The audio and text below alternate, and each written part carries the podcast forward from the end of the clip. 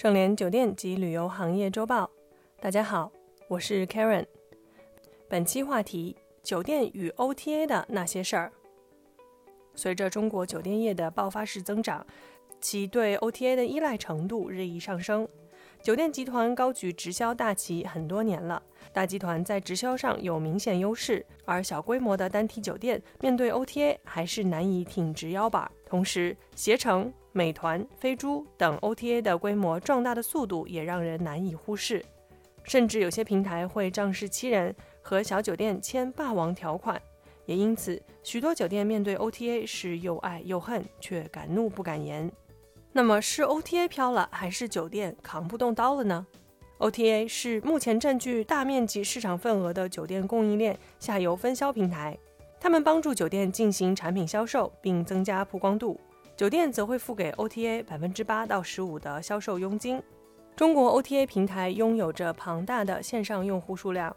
二零一九年上半年，OTA 的总用户规模近一点五亿人，交易额超过七千亿元。且中国 OTA 行业集中度高，携程系、飞猪、同城艺龙这三大 OTA 平台就占据了市场份额的百分之八十六点二。也就不难理解，为什么大部分缺乏引流能力或品牌直销平台的酒店对合作缺乏议价能力。例如，在2015年完成了收编艺龙去哪儿的携程，经常涉及垄断及高额佣金，遭商家诟病。2016年，甚至有酒店爆出携程业务员擅自修改酒店房价。小规模的酒店面临这类的欺负，真是叫天天不应，叫地地不灵。酒店推动直销，不仅仅为了降低分销成本，更是为了提高顾客体验。当顾客通过酒店官方渠道预订的时候，酒店就拥有了用户的相关数据。通过这类数据，能够更好地收集用户需求，从而可以提供更有针对性的服务，最终能够产生更多的忠诚会员，并带来更多预订。酒店维护直销渠道的关键在于优化自营销售平台和会员体系。微信无疑是中国最大的流量聚集区。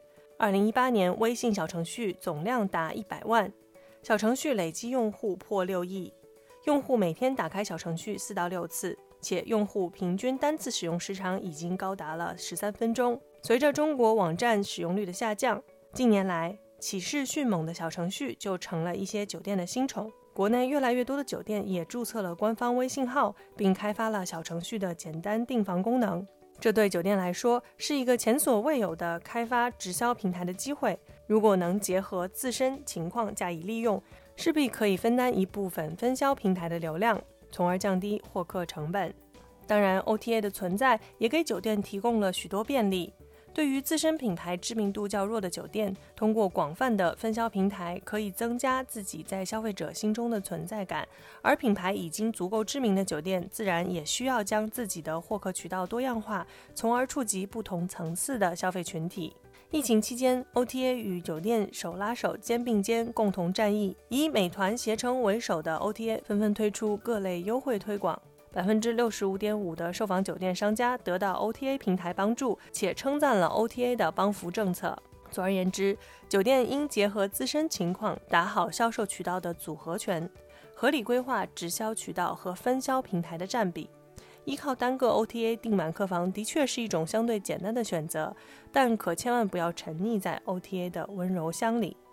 投资直销渠道是酒店可以以此降低成本和提升整体盈利能力的重要策略之一。关注品牌自身平台的搭建，完善会员机制，才能提升用户忠诚度，从而掌握话语权。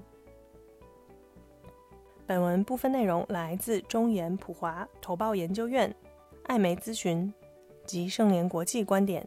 感谢收听本期内容。